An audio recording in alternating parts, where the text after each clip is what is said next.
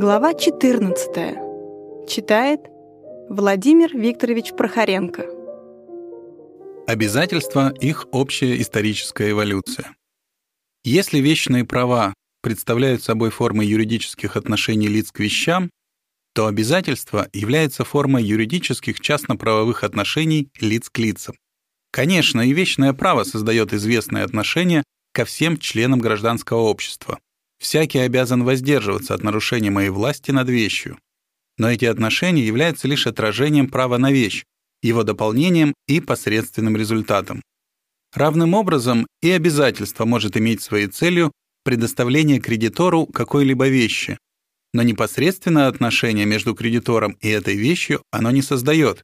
Такое отношение может явиться только как результат исполнения обязательства. Общим же назначением этого последнего является установление известного отношения между двумя лицами, в силу которого одно из них, должник, делается обязанным к известному специальному поведению, действию или бездействию по адресу другого, кредитора. Обязательство, таким образом, создает в известном отношении некоторую связанность воли должника, некоторое, прежде всего, психическое принуждение для него. И с этой точки зрения всякое обязательство может быть характеризовано как частная норма поведения для должника в интересе кредитора, как некоторое специальное долженствование, долг. Однако понятие обязательства проделало в истории длинную и сложную эволюцию, и в настоящее время оно далеко не то, чем оно было в начале своего существования, в ранних сумерках гражданского быта. Древнейший зародыш обязательственных отношений кроется в той области, которую мы в настоящее время называем гражданскими правонарушениями или деликтами. Договор, как самостоятельный источник обязательств, появляется значительно позднее. Но и в области деликтов понятие долга, Schuld, появилось не сразу, ему предшествовало понятие ответственности, Haftung. Как известно, древнейшее право не вмешивалось в отношения между лицами по поводу частных правонарушений, по поводу посягательств на жизнь, телесной неприкосновенности и всяческих личных и имущественных обид. Уголовного права в нашем смысле слова не существовало. Вследствие этого всякое подобное посягательство вызывало в качестве естественной реакции месть потерпевшего или его близких. Факт преступления создавал между преступником и потерпевшим известное личное отношение, пролитая кровь или нанесенная обида связывала обоих крепкой личной связью, которая могла быть разрешена только одним путем — местью. Обидчик подлежал мщению потерпевшего. Он был ответственен перед ним, ответственен самой своей личностью. Какого-либо долга перед потерпевшим на нем нет. Никакому исполнению в пользу потерпевшего он не обязан. Но он обречен мщению этого последнего, ответственен перед ним. Есть Haftung, но нет еще Schuld. Однако мщение заключает в себе значительный элемент риска для самого мстящего. Вследствие этого оно начинает заменяться нередко соглашением о выкупе, сначала при преступлениях более легких, где раздражение потерпевшего меньше, а потом и при более тяжких. Но это соглашение не создает еще обязательства для обидчика. Обязанности уплатить сумму установленного вознаграждения для него еще нет. Скорее, это его право. Уплатив штраф, он освобождается от личной ответственности, меж тем как при неуплате все возвращается в прежнее состояние, то есть к отношениям мести и обреченности, Haftung. Если можно говорить о чьей-либо связанности при наличности соглашения о выкупе, то это будет скорее условная обязанность потерпевшего, так сказать, кредитора. Он связан в том смысле, что обязан воздерживаться от мщения. Вредное влияние частной мести на всю общественную жизнь, которую она часто глубоко потрясает, вызывая долговременную, переходящую из поколения в поколение вражду между целыми семьями, родами, кланами, заставляет, наконец, несколько окрепнувшую государственную власть вмешаться сюда со своей регламентацией. Государство запрещает месть, а взамен нее санкционирует в качестве обязательного тот порядок, который раньше был добровольным то есть устанавливает известные частные штрафы – вира, вергельд и так далее, в виде обязательного выкупа. Но борьба государства с обычаем мести была нелегкой, и мы видим, например, в древнейшем римском праве, в праве законов 12 таблиц, что частные штрафы устанавливаются сначала лишь для преступлений более легких. Преступления более тяжкие влекут за собой по-прежнему мщение. Так, например, устанавливая таксированные денежные штрафы за более легкие посягательства на телесную неприкосновенность, побои, реальные обиды, законы 12 таблиц сохраняют еще для случая члена вредительства мембрум руптум, мщение по правилу око за око, зуб за зуб, принцип Талиона. Устанавливая штраф в виде двойной стоимости вещи для простого воровства, они, для того случая, когда вор был пойман на месте преступления, фуртум манифестум, разрешают его немедленно убить. Государство, очевидно, чувствует себя еще не в силах справиться с раздраженной до крайности психологией потерпевших. Лишь мало-помалу запрещение мести и расправы распространяется на все виды частных преступлений. С установлением частных обязательных штрафов впервые возникает юридическое представление о некотором долге, шульд, одного лица другому. Преступник должен теперь сумму этого штрафа потерпевшему. Но неисполнение этой обязанности еще долго влечет за собой последствия, весьма близко подходящие к прежней личной расправе.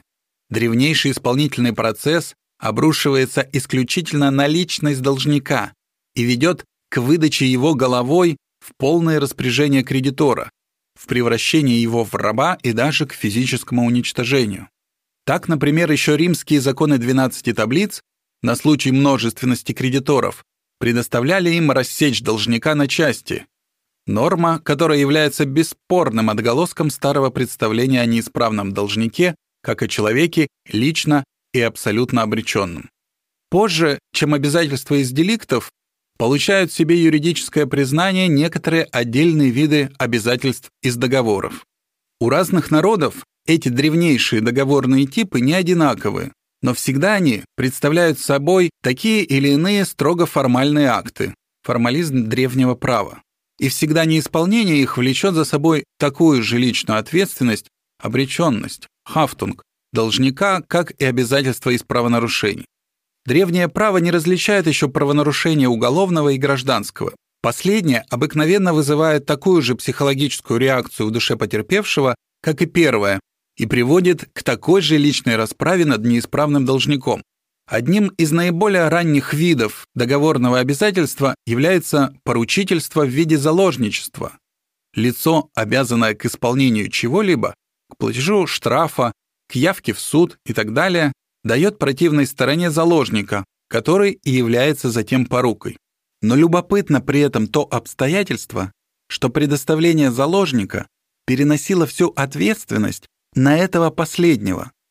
При неисправности в исполнении обязательства истинный должник остается в стороне, а вся ответственность обрушивается на заложника. Он подлежит теперь полному произволу кредитора, который может его убить, продать или удержать у себя в качестве раба. К тому же результату приводит и древнейшее римское обязательство формального займа – нексум. Должник при самом заключении договора обрекал себя «дамнос эсто» – самую свою личность на случай неисправности в полное распоряжение кредитора, вследствие чего исполнительный процесс по такому обязательству выливается в форму легализованного овладения личностью должника путем наложения руки, Манус инъекцио. Все изложенное свидетельствует о том, что примитивное обязательство мыслилось как некоторая чисто личная связь между кредитором и должником, в силу которой последний является ответственным, обреченным первому.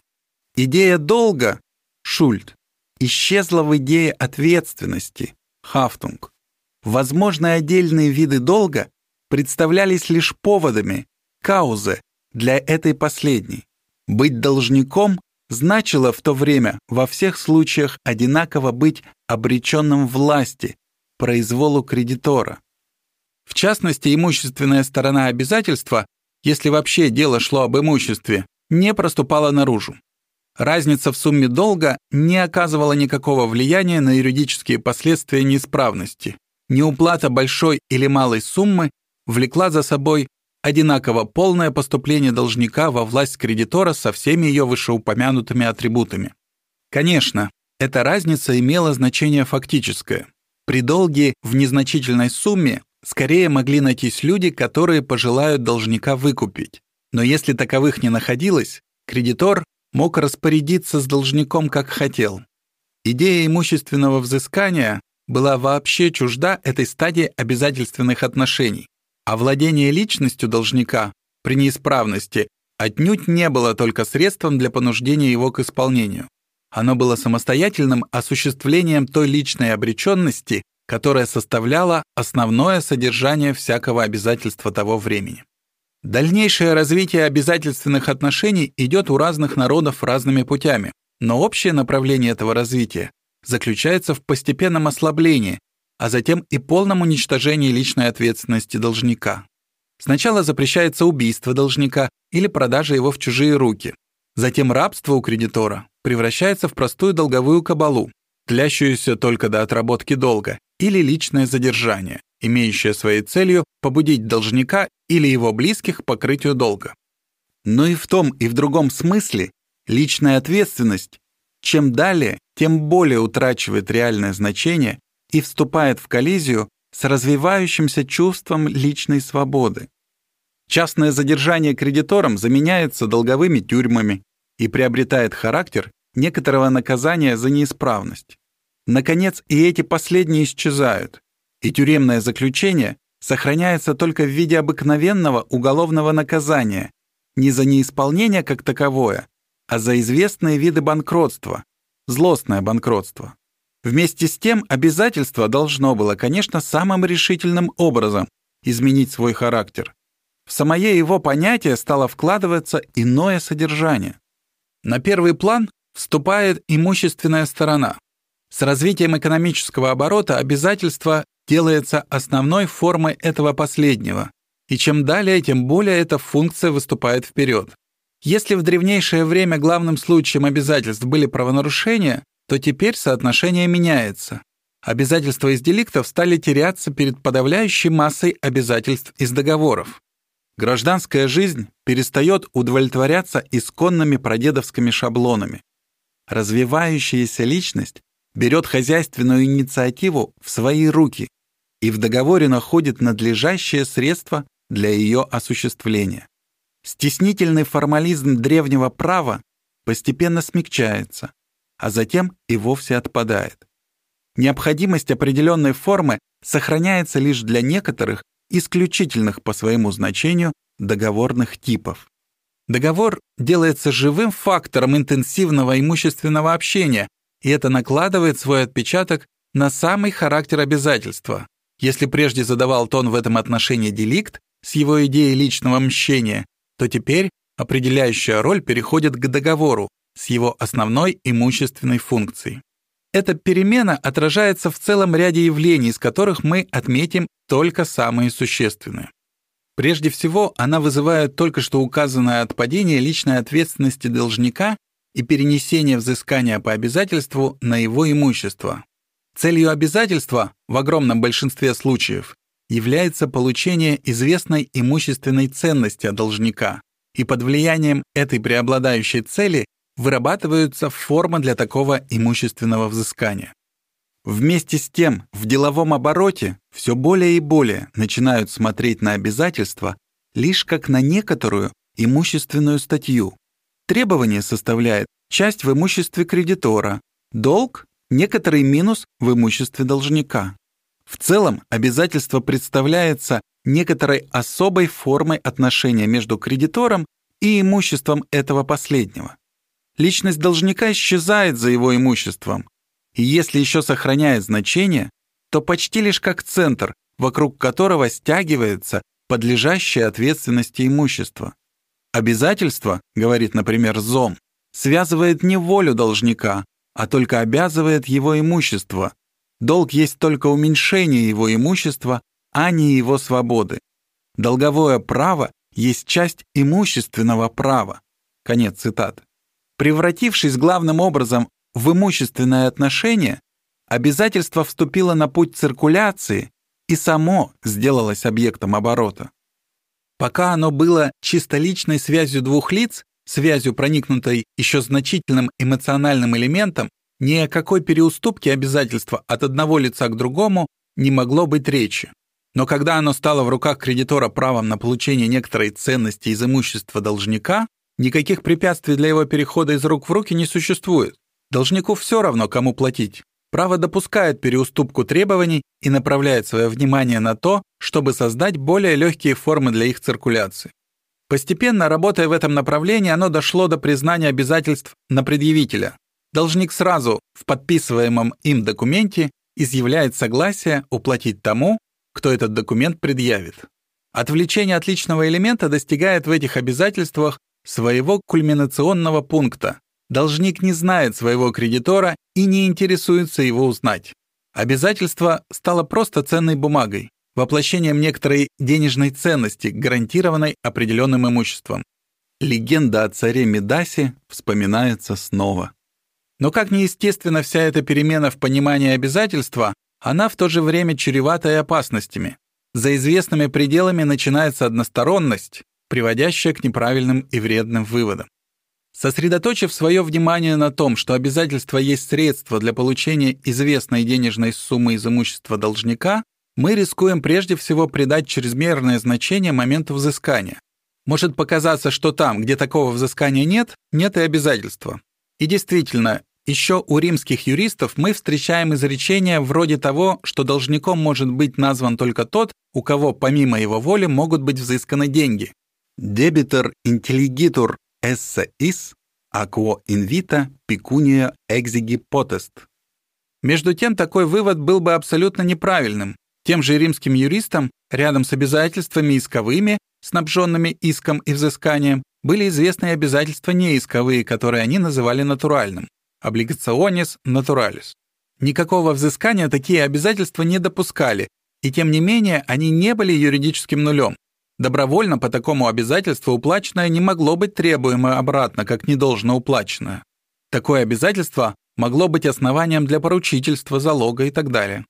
Словом, во всех случаях этого рода есть долг, Schuld, хотя и нет имущественной ответственности, Haftung. Правда, долгое время считали, что такие натуральные обязательства свойственны только старому римскому праву с его рабством и другими специфическими институтами, на почве которых возникали эти обязательства.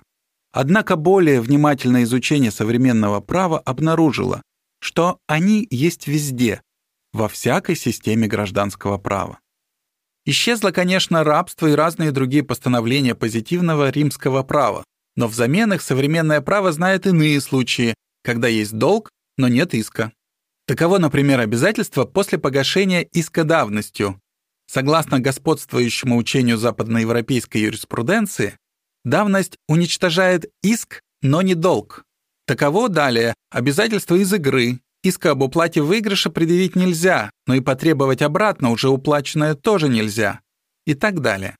В разных правовых системах случаи подобных натуральных обязательств могут быть разные, но важно то, что ни в одной из них система обязательств не исчерпывается обязательствами исковыми. Рядом с ними существует обязательство без взыскания, и, следовательно, это последнее не составляет непременного признака обязательства как такового. Тот же уклон в представлении об обязательстве приводит часто к заключению, что имущественное взыскание есть единственная принципиальная возможная санкция обязательств. Каково бы ни было содержание обязательства, единственным последствием его неисполнения может быть только взыскание причиненных этим неисполнением имущественных убытков.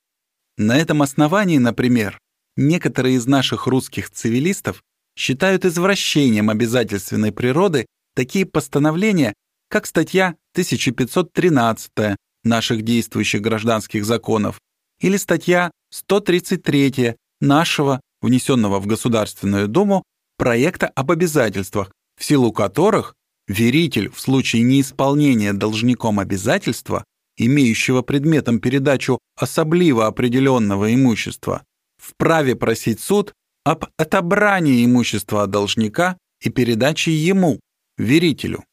В этом постановлении усматривают внесение в обязательство чуждого ему вечно правового элемента. Но с этим мнением согласиться невозможно.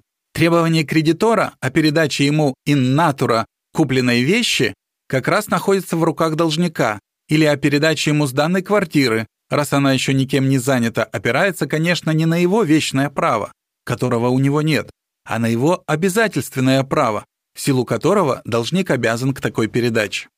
Каким средством прибегнет право для вынуждения исполнения, это вопрос не существа обязательства, а практической целесообразности. Теоретически наиболее идеальным средством было бы такое, которое доставляло бы кредитору именно то, что составляет содержание обязательства.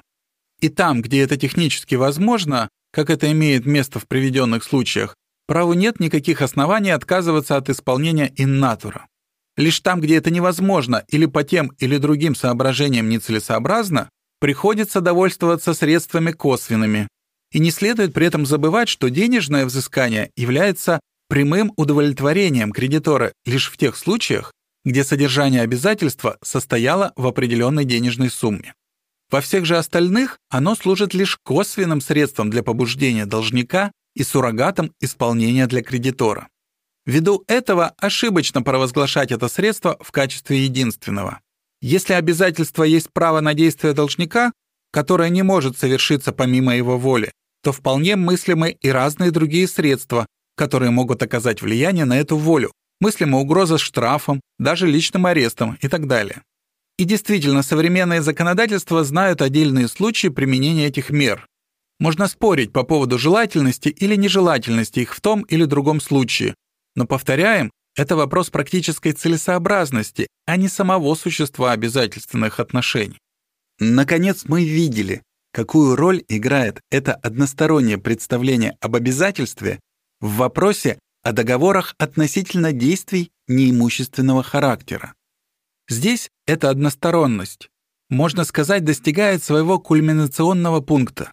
Имущественная сторона объявляется единственной, все остальное отметается как незаслуживающее правовой охраны.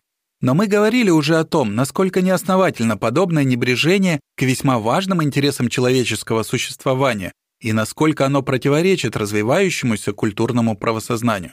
Пусть Мидас превращает многое в золото, но он не может заставить нас забыть о том, что человек нуждается для своей жизни не только в золоте. Правильное представление об обязательстве должно быть одинаково далеко как от крайности примитивной личной обреченности должника, так и от крайностей имущественности.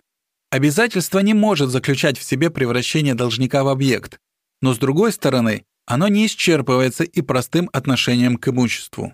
Оно есть юридическая форма отношений между лицами-субъектами, и его общей целью является установление некоторой специальной обязанности одного из них в пользу другого, некоторого специального поведения должника в интересах кредитора.